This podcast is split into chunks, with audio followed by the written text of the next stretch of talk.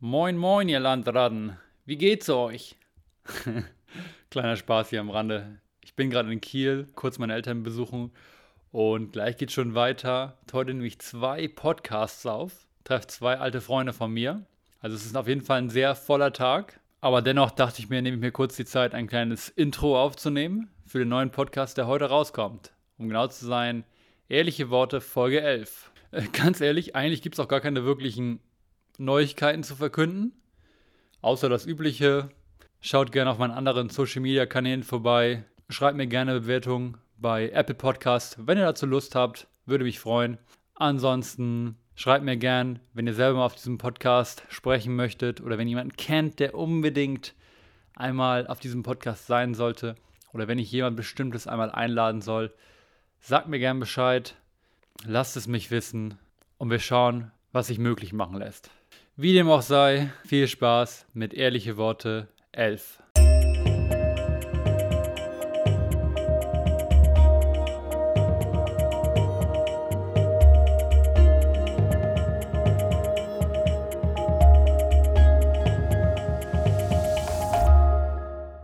Hi.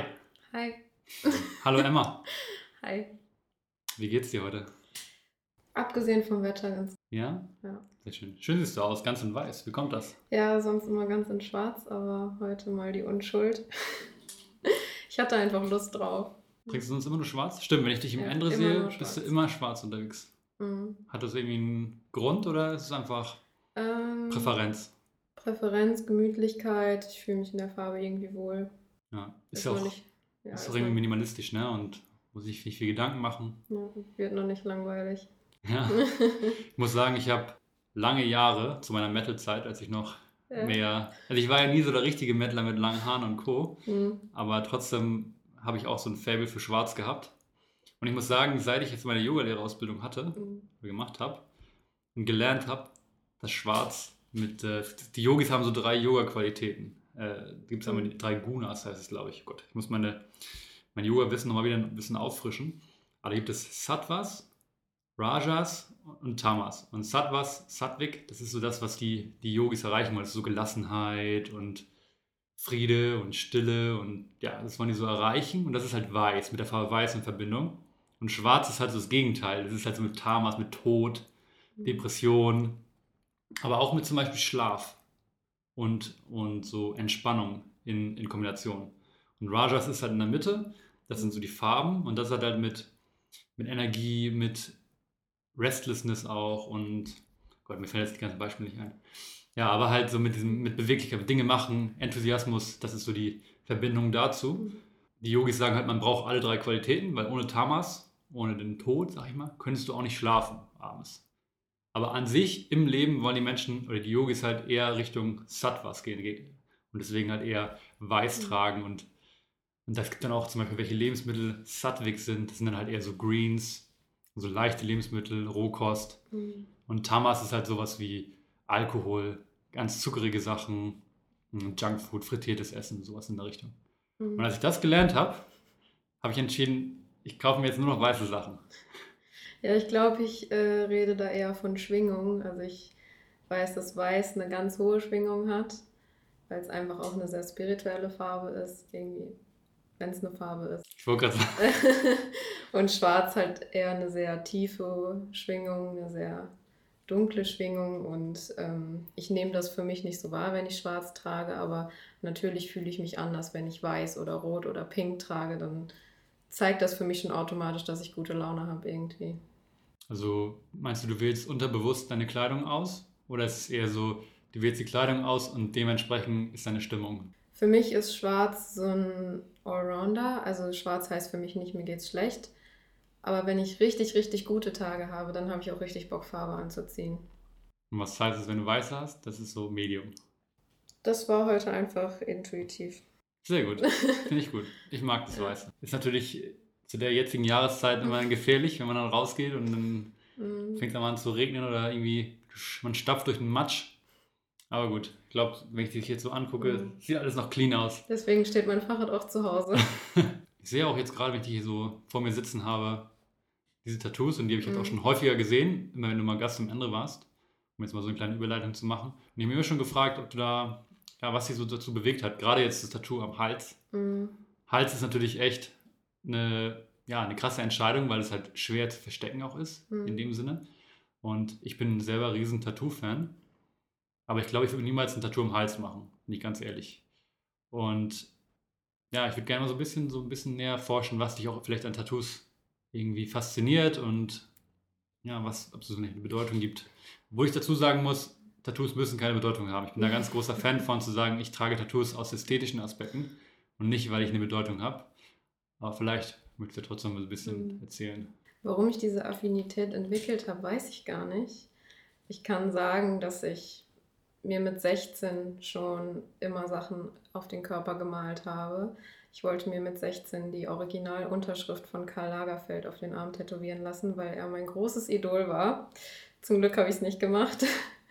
Aber mit 17 kam dann mein erstes Tattoo. Das war eine Feder auf dem Rücken, ähm, weil es einfach darum ging, welche Stelle ist gut zu bedecken, welches Motiv bereue ich nicht in 20 Jahren. Und so ist das erste Tattoo entstanden. Es hatte auch nicht unbedingt eine Bedeutung. Ich habe immer mal wieder nach Bedeutungen gesucht, aber mittlerweile habe ich so viele Tattoos, so viele Bedeutungen kann ich nicht haben. Und seit diesem ersten Tattoo ist es echt wie eine Sucht geworden, aber eine schöne Sucht. Und ich achte auch trotzdem noch sehr darauf, was ich mir tätowieren lasse und bei wem, weil auch da kann man sehr viel falsch machen.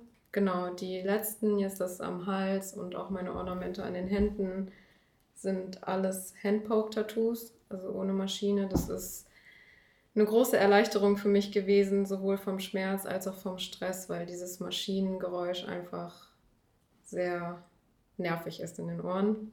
Genau, und das am Hals war auch eine sehr spontane Geschichte. So bin ich eigentlich meistens bei Tattoos. Ich setze mich nicht ein halbes Jahr lang hin und plane irgendwas. Das ist eine Freundin von mir und sie hat mir das Design gezeigt und ich habe gesagt, boah, das passt genau ähm, zu den Shapes vom, vom Hals und äh, lass uns das mal aufkleben. Bin ich einen halben, halben Tag mit diesem Tattoo rumgelaufen und am Ende war es gestochen. Du, bist, du lebst schon so ein bisschen diesen ästhetischen Lifestyle. Du bist echt so durch und durch Ästhetin so ein bisschen, ne? Irgendwie so. Also du, du ich glaube, ja. du hast auch, du schaust die Welt auch so an, auch so mhm. mit so einem ästhetischen, mit so einem ästhetischen Blick, oder? Ich mag schöne Dinge und in meiner Modezeit, so von 16 bis 18, 19, war es wirklich so dieses schön, schön, was man aus den Medien bekommt, aber mittlerweile sehe ich die Schönheit in ganz anderen Dingen und ähm, ich finde es schön, dass ich diese Entwicklung durchgemacht habe. Genau, also ja, ich sehe das überall und in vielen Dingen und Tattoos gehören auch dazu. Also quasi die Schönheit im, im Alltäglichen, könnte man das so bezeichnen. Also wenn du jetzt sagen wir ja. mal rausgehst und hebst du dann manchmal so ein Blatt aus, das ist ein blödes Beispiel, aber hebst du mal so ein Blatt hoch, hoch und sagst dann so, ah ja, so die Kennst ja. du die Schönheit da drin? In der Natur lerne ich das noch, aber ich sehe zum Beispiel die Schönheit in Verletzlichkeit, in Emotionen, ähm, in Verhaltensweisen, in Tugenden. Das sind für mich im Moment die schönen Dinge und nicht lange Haare oder roter Lippenstift. Hm, da können wir gleich noch mal ein bisschen genauer drauf eingehen. Und dann können wir auch mal so ein bisschen mhm. auf das Projekt, an dem du gerade arbeitest, zu sprechen kommen. Ich würde gerne noch mal so ein, zwei Schritte zurückgehen. Mhm. Und mich würde noch mal so ein bisschen interessieren, so diese Entwicklung, du hast gerade schon erwähnt, Du hast, warst Karl Lagerfeld-Fan. ja, so ein bisschen, vielleicht kannst du mir so ein bisschen mal erzählen, diesen, diesen Werdegang von, wie bist du auf Karl Lagerfeld gekommen, was hat dich daran mhm. irgendwie interessiert und wie bist du denn, wie sind denn die Schritte gewesen, dass du jetzt zu dem jetzigen Punkt, wo du sagst, okay, du, dich interessiert gar nicht mehr so diese oberflächliche Schönheit, sondern ja, man kann fast schon sagen, diese innere Schönheit. Also ich kann sagen, als Schulmädchen war ich sehr schüchtern, hatte einen angenehmen Freundeskreis und im Freundeskreis hat sich aber eigentlich niemand mit diesem Thema Mode beschäftigt, aber irgendwie ist das zu meiner großen Leidenschaft geworden.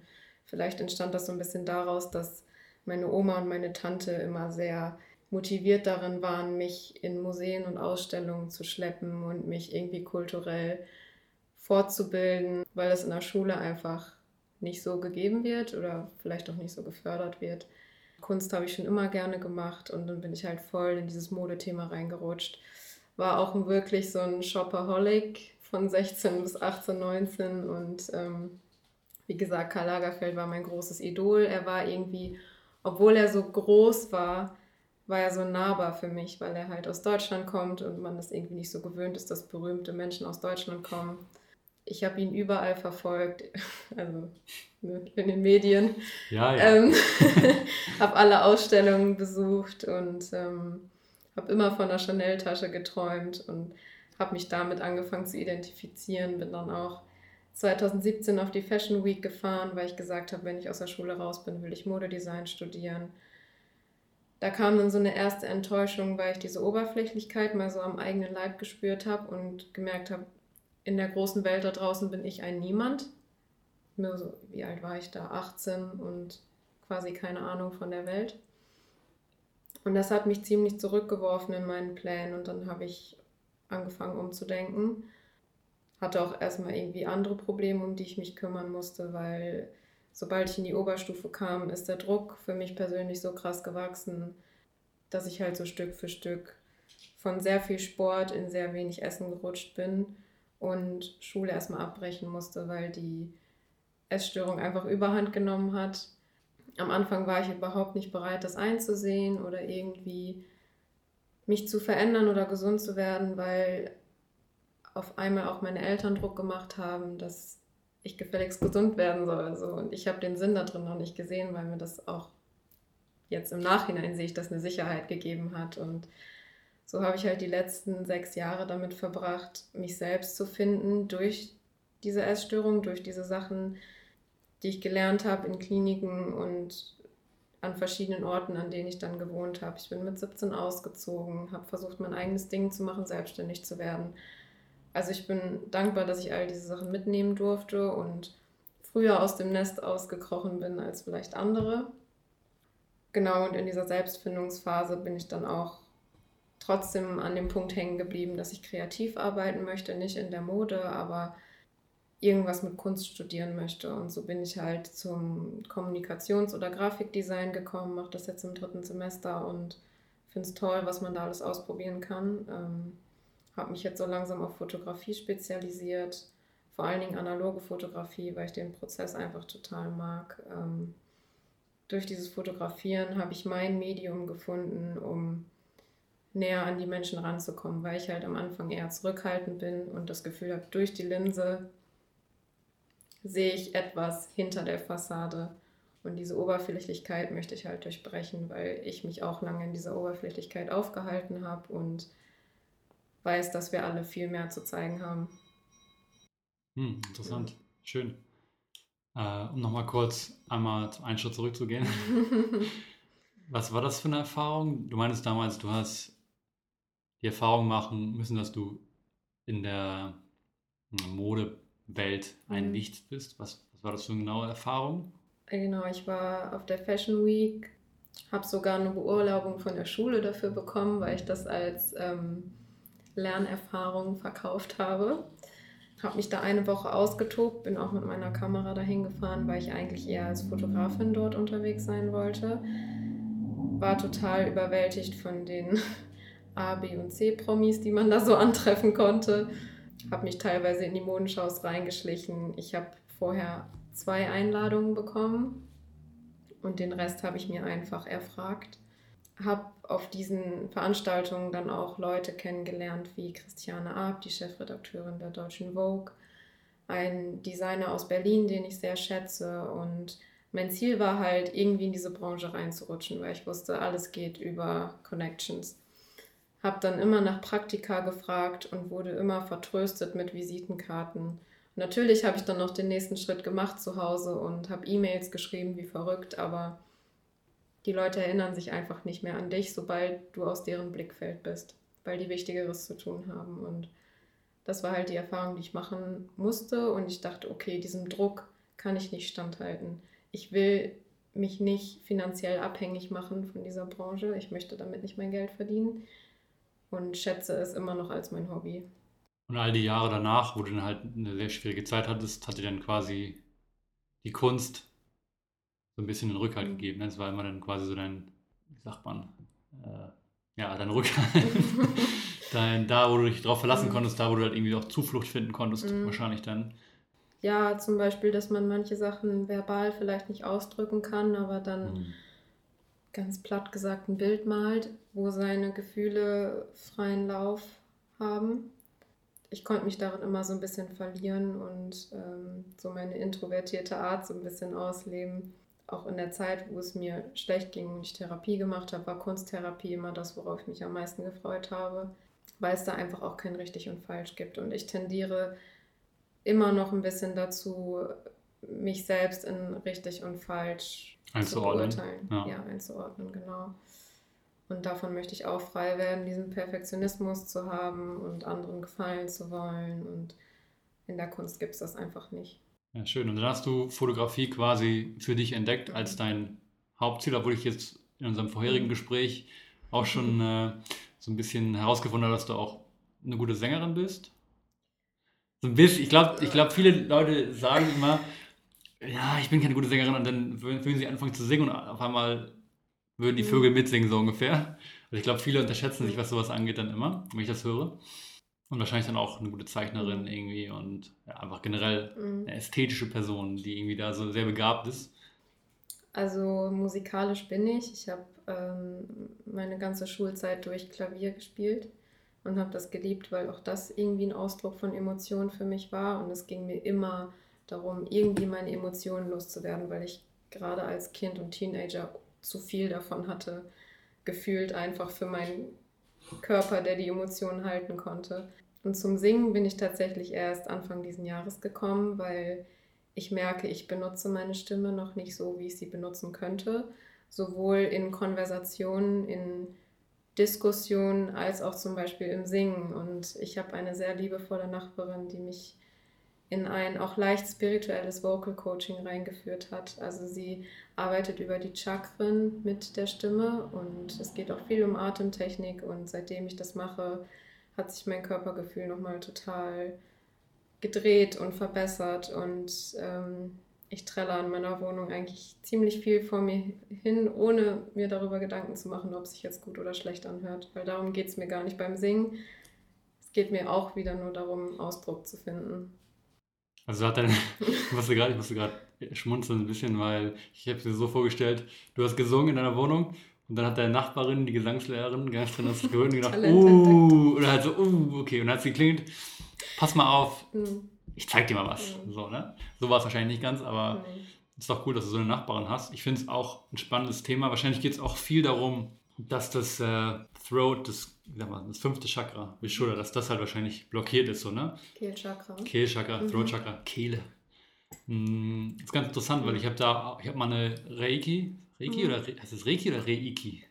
Ich sage immer Reiki. Reiki. Kann auch sein, dass Reiki ist. Alles eingedeutscht. Ich habe mal eine Reiki-Session gemacht. Mit, das war tatsächlich bei meinem, bei meinem Training, bei meinem, meiner Yogalehrerausbildung. Mhm. Und da war halt eine, eine junge Frau aus, auch aus Amerikanerin. Und äh, die macht auch Reiki und hat dann gesagt, hey, ich habe es gerade neu gemacht, ich muss es ein bisschen üben, wenn du willst, kann ich mal eine Session mit dem machen. Und ich meine natürlich dann sofort auf jeden Fall so, ich bin immer offen für sowas. Und sie meinte dann auch, dass gerade mein Kehlchakra, Vishuddha, halt sehr kalt ist und dementsprechend halt blockiert ist. Und spricht ja häufig dafür, dass man halt Dinge nicht wagt auszusprechen. Mhm. So, das ist ja ein so ein, ein, so ein Zeichen dafür, ne? dass man halt ähm, ja, afraid to speak your truth, so dieses Angst, seine Wahrheit auszusprechen. Und mhm. das, ja, kann man, das habe ich halt auch schon häufiger gehört, dass man das halt irgendwie mit so einem bestimmten Gesangstraining halt lernen kann, das dann zu öffnen und dann halt, ja, eher seine Wahrheit auszusprechen. Mhm. Und ich mache das in gewisser Weise, also ich, für mich ist dieser Podcast zum Beispiel eine Möglichkeit, das zu trainieren. Und das halt so, mich, mich so deutlich, ja, äh, auch zu artikulieren. Also ich habe komme aus dem Hintergrund, ich habe früher stark gelispelt.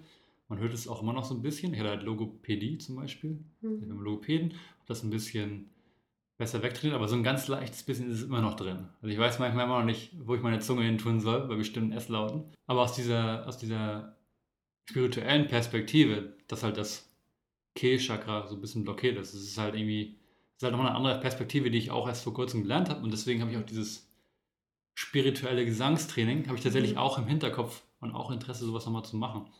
Vielleicht kannst du ja mal so ein bisschen erzählen, was ihr da so in dem Bereich macht. Also sie verkauft es nicht als spirituelles Gesangstraining, aber so habe ich es für mich wahrgenommen. Ähm, denn gleich in der ersten Session ging es darum, dass ich flach auf dem Boden lag und wir durch den Atmen, Atem einmal von unten nach oben vom Wurzelchakra bis zum ähm, Kronenchakra alle geöffnet haben, um dieses Alignment zu schaffen, um im Körper anzukommen und dann ready zu sein, um zu tönen. Und das haben wir die ersten drei Sessions gemacht, einfach damit ich ein besseres Körpergefühl bekomme.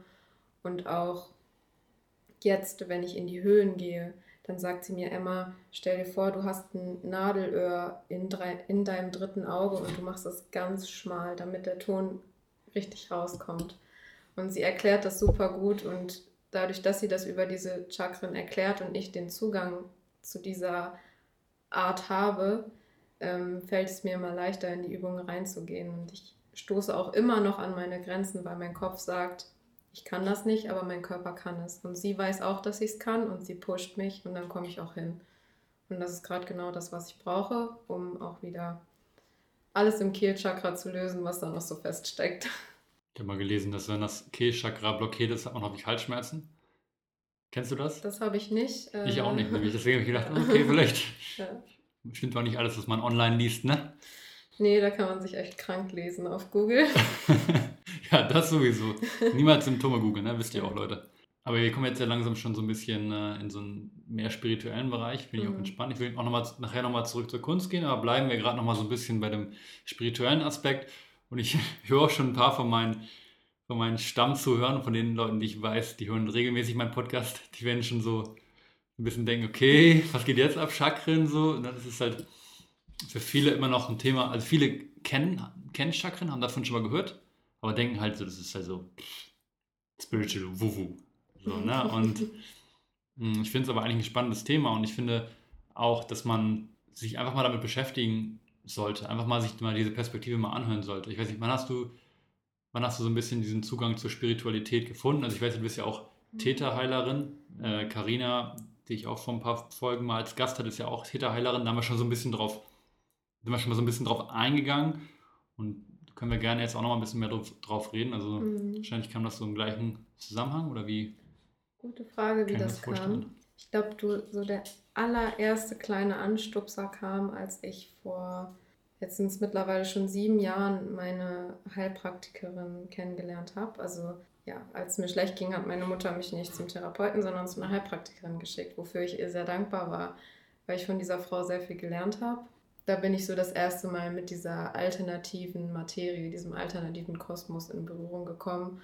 Und manche Sachen fand ich einfach ultra spannend. Ähm, Edelsteine und Kristalle habe ich von meiner Oma kennengelernt. Also es kamen so von überall so kleine Einflüsse und irgendwann habe ich mich da selber mehr reingelesen, habe dann vor drei Jahren mal so einen ersten Zirkel mitgemacht, wo einfach ein paar Mädels zusammengekommen sind. Wir waren zwischen 20 und 30 und haben so verschiedene Sachen wie, wie äh, Breathwork und Kakaozeremonie und so, ein, so, eine Schattenarbeit gemacht. Und das fand ich ziemlich spannend, habe dadurch auch die ersten Kontakte geknüpft. Genau, und als ich nach Hamburg gezogen bin, habe ich Theta Healing kennen und lieben gelernt, auch direkt alle Ausbildungen hintereinander gemacht. Ähm, Im Moment ist Kakao als Plant Medicine meine große Leidenschaft. Da gehe ich gerade tiefer in die Materie ein und beschäftige mich natürlich auch selbst viel mit Selbstheilung, weil ich meinen eigenen Weg gerade gehe und mir nicht von anderen sagen lasse, was ich tun soll oder tun kann. Und äh, auch Yoga ist ein großer Teil davon, um in den Körper zu kommen. Tanzen mache ich total gerne auch Salsa-Tanzen ist für mich irgendwie spirituell, weil es eine Körpererfahrung ist. Also da gibt es echt viel. Genau, gerade dieser, im Englischen heißt es ja Embodiment, ne? da mhm. wird es ein bisschen auf, hinaus auch dieses Verkörperung im Körper ankommen einfach, ne? aus dem Kopf in den Körper reinkommen. Mhm. Das ist halt ein extrem wichtiger Aspekt. Äh, nicht nur für Frauen, gerade für Frauen, aber nicht nur für Frauen, auch für Männer. Und da gibt es halt verschiedene Techniken, die irgendwie ja, einfach uns helfen, aus unserem logischen Kopf, unserem logischen Denken, aus diesem Stress, dem wir tagtäglich ausgesetzt sind oder uns aussetzen, besser gesagt. Ja, der Stress ist ja auch irgendwie mal relativ und das ist ja, wie wir damit umgehen.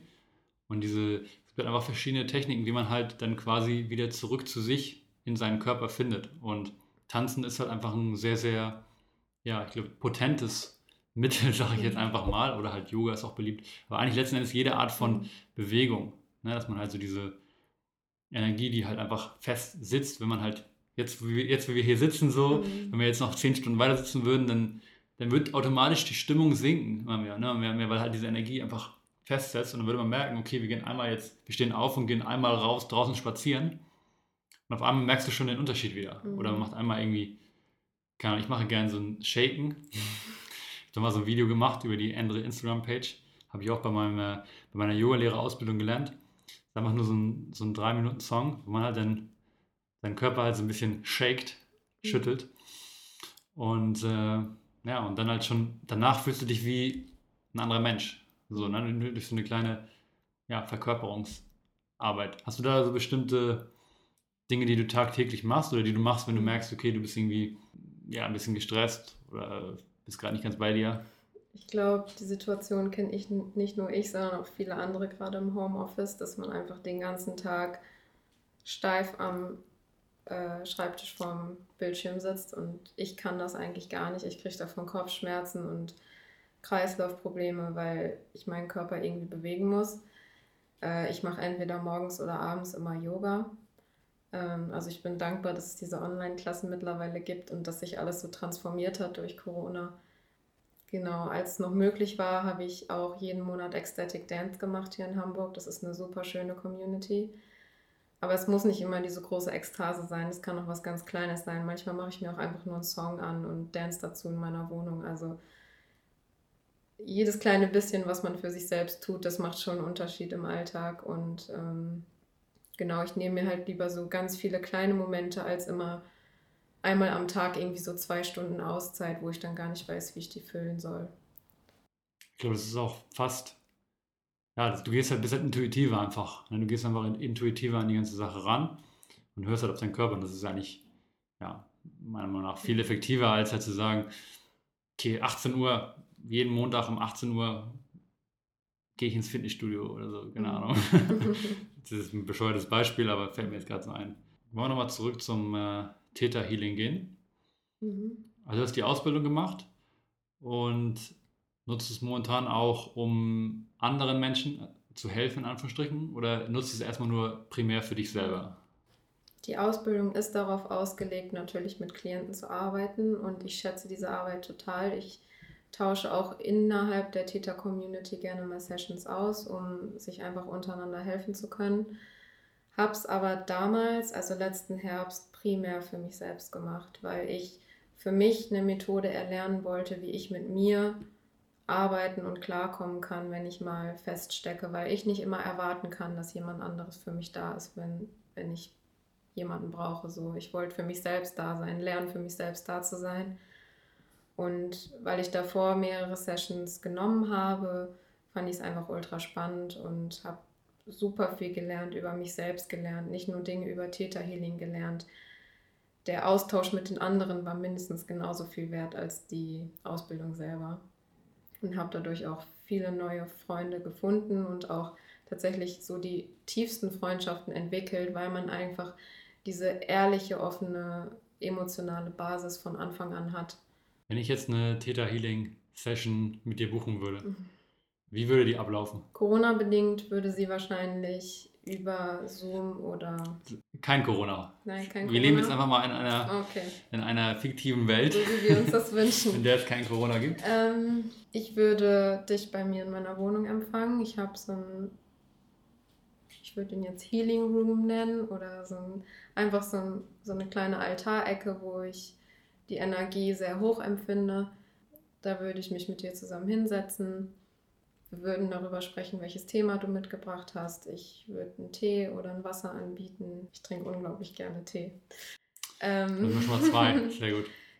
Auch wieder so kleine Details wie, dass ich Kerzen brennen lasse, dass ich vielleicht auch eine Decke hinlege, weil mir ist immer kalt.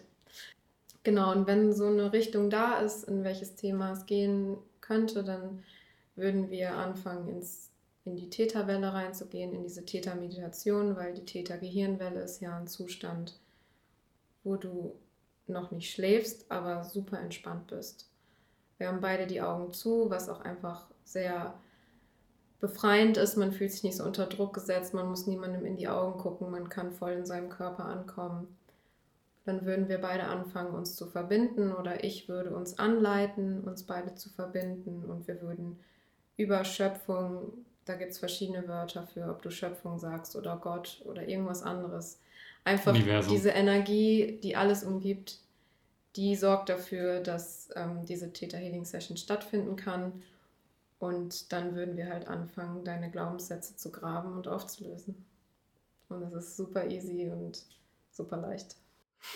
Klingt spannend. Ich habe ja schon so äh, in der Episode mit Karina schon gesagt, dass ich eigentlich mal so eine Session buchen will. Mhm. Und dann auch im Podcast eigentlich ganz gerne mal das dann quasi im Solo-Podcast von der Erfahrung mal erzählen würde. Ich möchte an dieser Stelle auch einfach mal alle, die jetzt zuhören und sich noch gar nicht mit so einem spirituellen Themen beschäftigt haben, einfach mal dazu ermutigen, sich mal ein bisschen mehr, ja, dieser, so einer Sache mal die Chance zu geben. Weil ich selber habe eigentlich, ja, ich, ich war längste Zeit meines Lebens war ich ein sehr ja, logischer Mensch, der und auch sehr wissenschaftlich basiert alles, was ich irgendwie angenommen habe. Hm, bin ich auch immer noch. Aber ich habe auf der anderen Seite auch immer schon diese Faszination zu dem, ich nenne es jetzt mal Übernatürlichen, hm, gehabt und bin immer offen für solche Sachen und solche Sachen eine Chance zu geben und habe halt, wie gesagt, wie auch mit der Reiki-Session, ja, schon viele spannende Erfahrungen gemacht. Und deswegen interessiert mich so eine Täter-Healing-Session auch mal sehr. Und ja, ich möchte an der Stelle nochmal ganz kurz geben, dazu ermutigen, auch mal sowas eine Chance zu geben und nicht direkt mit den Augen zu rollen. Mhm, auf jeden Fall. Auch aus dem Gespräch mit Carina habe ich jetzt schon so ein bisschen entnommen, dass wenn man halt so Täter-Heiler ist, da sind häufig Menschen, fühlen sich dahin hingezogen, die eh schon sehr intuitiv sind und sehr sensibel, was so Schwingung und mhm. Energien und Emotionen und so weiter angehen. Und ich habe das jetzt aus, unserem, aus den ersten 30 Minuten unseres Gesprächs auch schon so ein bisschen entnommen, dass du halt auch so eine Person bist, die extrem sensibel, was so Schwingung angeht. Und wahrscheinlich auch, wenn du in den Raum kommst zum Beispiel und da sind irgendwie Bad Vibes, ne? so um das halt mal so ganz mhm. platt zu sagen dass du das direkt spürst wahrscheinlich, ne?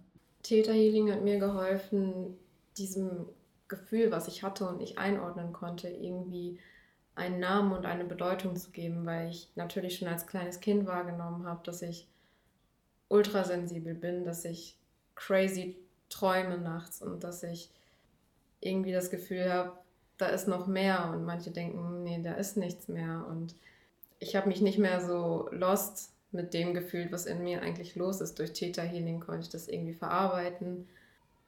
Ja, ich denke auch, dass gerade sensible und intuitive Menschen immer offen für sowas sind, aber einem das auch irgendwie so zufällt. Also man ist nicht direkt auf der Suche danach, sondern das Universum gibt es einem ins Leben hinein und ähm, ja, ist irgendwie ganz schön, so seinen Weg zu finden durch sowas. Hat man es schwerer, schwerer als intuitiver Mensch, in unserer heutigen Welt?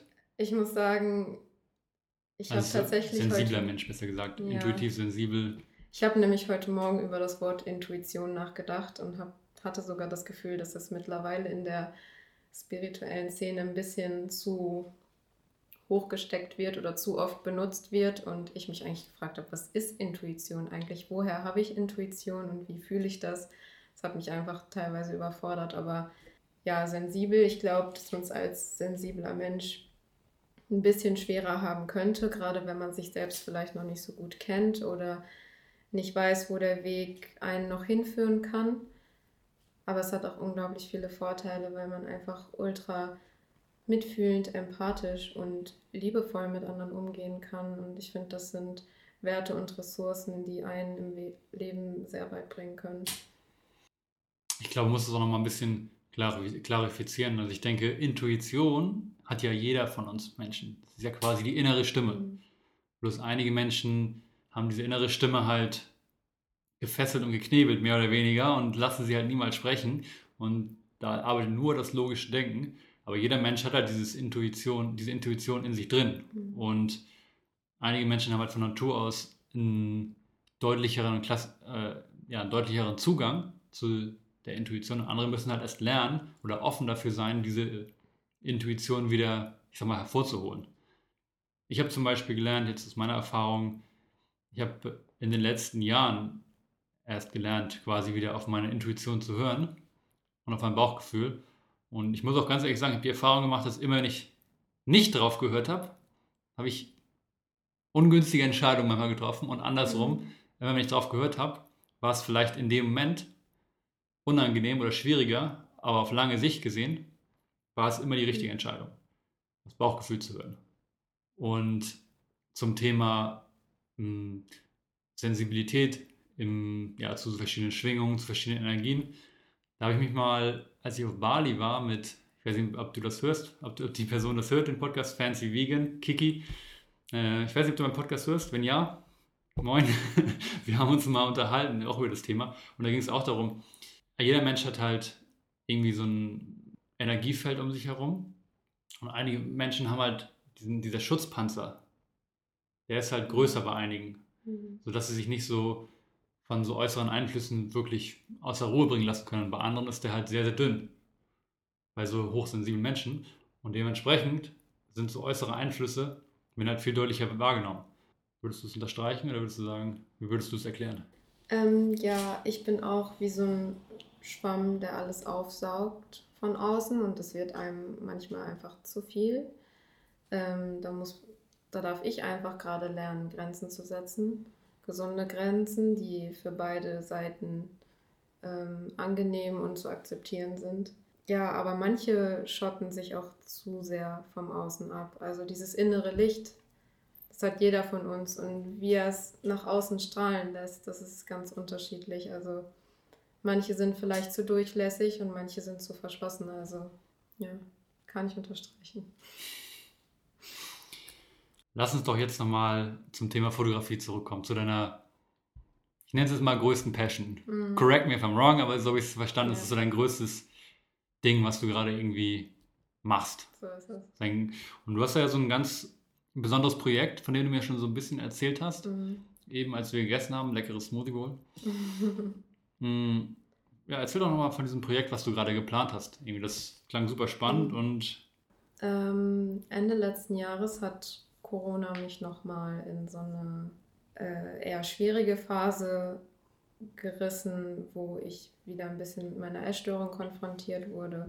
Ich hatte einen Tiefpunkt, wo ich dachte, ich will das nicht alleine machen. Und dann hatte ich am nächsten Tag einen Punkt, wo ich dachte, ich kann das alleine machen. Ich schaffe das. Ich weiß, dass ich das kann. Und so war es dann tatsächlich auch, dass ich mir keine Hilfe geholt habe, sondern das hört sich jetzt so einfach an. Das war nicht einfach, aber es hat sich angefühlt, als hätte ich einen Schalter umgelegt und wäre bereit und ready, aus diesem Feld, aus diesem Selbstmitleid auszutreten.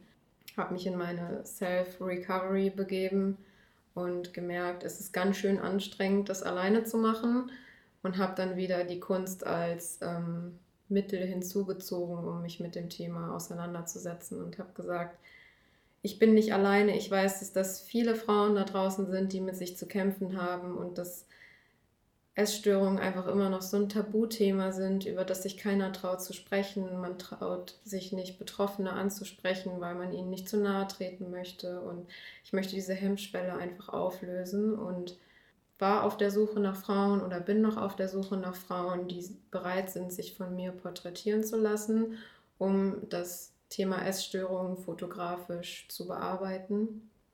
Ähm, ich werde das auch als Selbstporträts nebenbei noch bearbeiten und bin einfach ganz gespannt, was für Frauen auf mich zukommen, welche Geschichten sie mir zu erzählen haben, wie sie ihren Weg daraus gefunden haben oder an welcher Stelle sie vielleicht gerade noch in der Essstörung stehen und wo man sie vielleicht abholen kann mit diesem Projekt. Und ähm, ich betrachte das einfach auch so ein bisschen als Selbstheilungsprozess für mich und weiß, dass ich dort an meine Grenzen stoßen werde, weil man sich ja immer so einen Spiegel vorhält, wenn man mit anderen über die gleiche Thematik spricht, die einen betrifft. Aber ich plane das jetzt schon über mehrere Monate und ich bin gespannt, das endlich umsetzen zu können. Ich äh, habe ein GoFundMe gestartet, was mich auch ein bisschen Überwindung gekostet hat, um einfach die Möglichkeit zu haben, zu reisen, die Filme zu bezahlen, weil ich analog fotografiere und die Frauen zu erreichen, die ich erreichen möchte. Und tatsächlich soll am Ende dieses Projekts Best Case Scenario ein Fotobuch entstehen, was ich selber verlegen lasse und das einfach noch so einen Aufklärungscharakter bekommt, was man dann wirklich in den Händen hält. Nur Fotos, aber auch Text.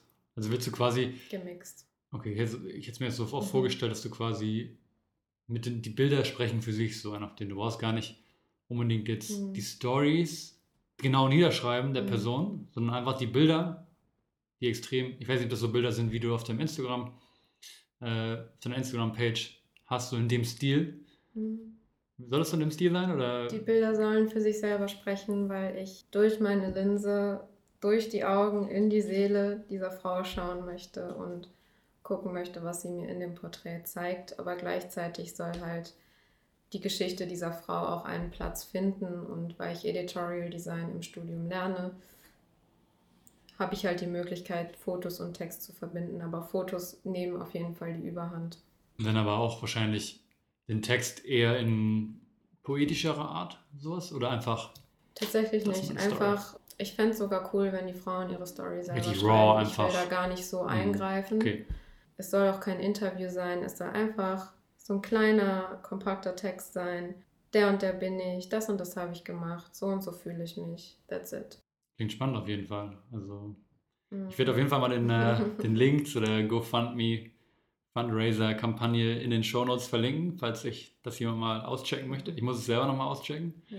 Also du hast auch gesagt, du möchtest reisen. Also du hast auch dann Frauen, die nicht in Deutschland wohnen oder überall in Deutschland verteilt. Ich habe bereits einen Instagram-Aufruf gemacht, ähm, um zu gucken, wer sich so meldet und so. Ähm, viele kommen tatsächlich aus, auch aus dem Freundeskreis, was mir einfach zeigt, wie verbreitet diese Krankheit ist. Aber tatsächlich bin ich auch bis nach Österreich gekommen und ähm, freue mich darauf, nebenbei so eine kleine Weltreise zu machen für dieses Projekt. Europareise. Weltreise? Ja, Deutschlandreise, Österreich. Erweitertes Deutschland, ne? Genau. Historisch gesehen. Spaß. ja, klingt auf jeden Fall super spannend. In gewisser Weise mache ich halt auch sowas ähnliches mit meinem Podcast. Also so ein bisschen der Plan. Deswegen rufe ich ja auch mhm. immer dazu auf, wenn, wenn jemand gerne mal auf einem Podcast reden möchte. Emma war so zum Beispiel so eine Person. Obwohl, nee, wir haben. Spontan im Ende. Wir, wir haben es eigentlich, genau, wir, sie, war am Ende Gast, ich habe sie bedient und wir haben drüber gequatscht und meinte, ich glaube, Anna, Anna, Emma, Emma ist irgendwie eine spannende Person. Ich kann mir das gut vorstellen, dass sie was zu erzählen hat. Man erkennt das häufig schon an Leuten, ob sie halt irgendwie eine interessante Geschichte haben oder halt. Das Ding, das ist jetzt das Ding. Ich glaube, jeder Mensch hat irgendwie eine Geschichte zu erzählen, wenn ich ehrlich bin. Auch wenn viele das nicht unbedingt von sich glauben. Na, Emma meinte auch schon, auch schon ihre Zweifel bekundet, als sie hier angekommen ist, meinte, ich weiß gar nicht, worüber wir reden. Und jetzt haben wir gleich, jetzt haben wir 45 Minuten und es war gar kein Problem. Ja. Und wir haben irgendwie ein schönes Gespräch aufgebaut. Und in gewisser Weise ist es halt auch diese Mission von diesem Podcast, dass man halt nicht nur die in Anführungsstrichen erfolgreichen Menschen, die es geschafft hat, haben, ranholt und die interviewt und ganz viel Mehrwert rausholt. Auch wenn das natürlich nicht, das nicht, auch wenn ich das natürlich nicht ablehne.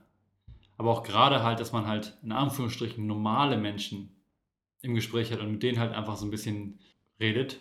Das war so ein bisschen die Idee und ich hoffe auch, dass mich vielleicht mein Podcast irgendwann mal über die Grenzen von Hamburg hinausbringt. Ich meine, tatsächlich fahre ich nächste Woche in die Heimat nach Kiel und habe da zwei Podcasts, die ich aufnehme. Das ist aber auch mit Freunden wieder so und das zähle ich noch nicht so ganz mit. Aber wenn es dann irgendwann heißt, okay, ich fahre nach Köln und oder nach Wien oder so und da, ja, im Prinzip ist es ähnlich. Nicht das gleiche, aber es hat parallel. Und deswegen ist es auch so ein, irgendwie so ein Herzensprojekt für mich.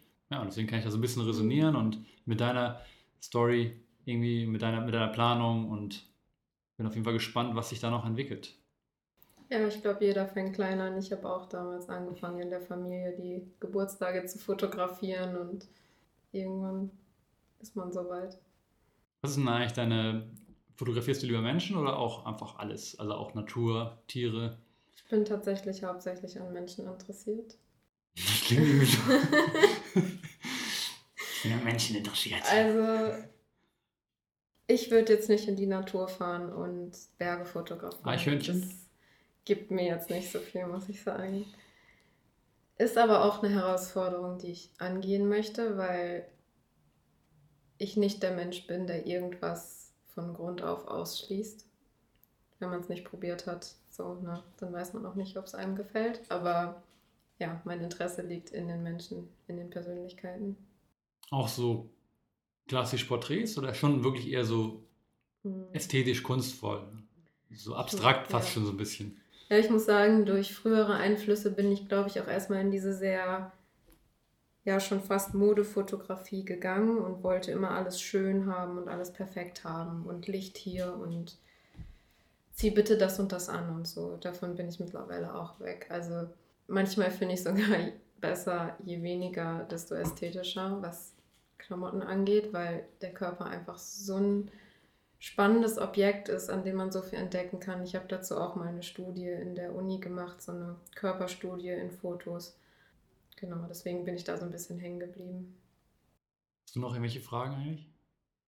Irgendwelche hm. Gegenfragen? Weil sonst können wir von mir aus gerne langsam den Podcast zum Ende bringen. Ich glaube, ich bin gerade sehr inspiriert und bedient. Sehr gut. Das ist das Ziel, was ich genau. erreichen wollte, dass du inspiriert bist. Ja, vielen Dank. Also ich fand es ein sehr schönes Gespräch, sehr spannend auch. Ich freue mich auch zu sehen, in der Zukunft zu sehen, wo sich die ganze Reise hinentwickelt für dich. Wir sehen uns ja sicherlich häufiger noch im Endre ähm, oder in Hamburg. Na, also am Ende des Tages ist Hamburg ja doch irgendwie ein Dorf. Ja. Hätte ich auch nie gedacht, bevor ich hier hingezogen bin. Aber irgendwie, gerade wenn man halt so ähnliche Themengebiete, sich für ähnliche Themengebiete interessiert, mhm. dann ist die Community doch gar nicht so groß, wie man denkt eigentlich. Und alles dreht sich irgendwie ums Endre und ums Roots Yoga und keine Ahnung. Woher wusstest du das? ja, jetzt, jetzt weiß ich es. Ja. Muss auch sagen, es war ja auch einer der Gründe, warum ich ursprünglich mich fürs Endre auch entschieden habe, weil ich halt mir gedacht habe, dass Leute, wie zum Beispiel Emma, Leute, mit denen man halt sonst nicht unbedingt in Kontakt treten würde, spannende Leute, nenne ich es einfach mal, dass solche Leute ins Ende gehen. Und deswegen habe ich damals, war das damals ein Aspekt für mich, zu sagen, okay, ich fange am Ende an. Ich meine, das, meine Android Story, Android Story, Android Story, habe ich auch schon mal in einem anderen Podcast, glaube ich, ein bisschen erzählt. Erzähle ich auch nochmal in Ruhe, vielleicht auch, wenn ich mit Janine den Podcast mache oder so. Genau, aber für diesen Podcast soll es erstmal äh, soweit sein. Vielen Dank alle Leute, die äh, mal wieder reingeschaut haben oder reingehört, besser gesagt. Ob es das erste Mal war oder das elfte Mal, weiß ich wirklich zu schätzen. Vielen Dank, dass du heute hier warst, Emma. Und ja, das war's. Wir sehen uns bei der nächsten Folge. Bis bald. Danke Ciao. dir. Ciao.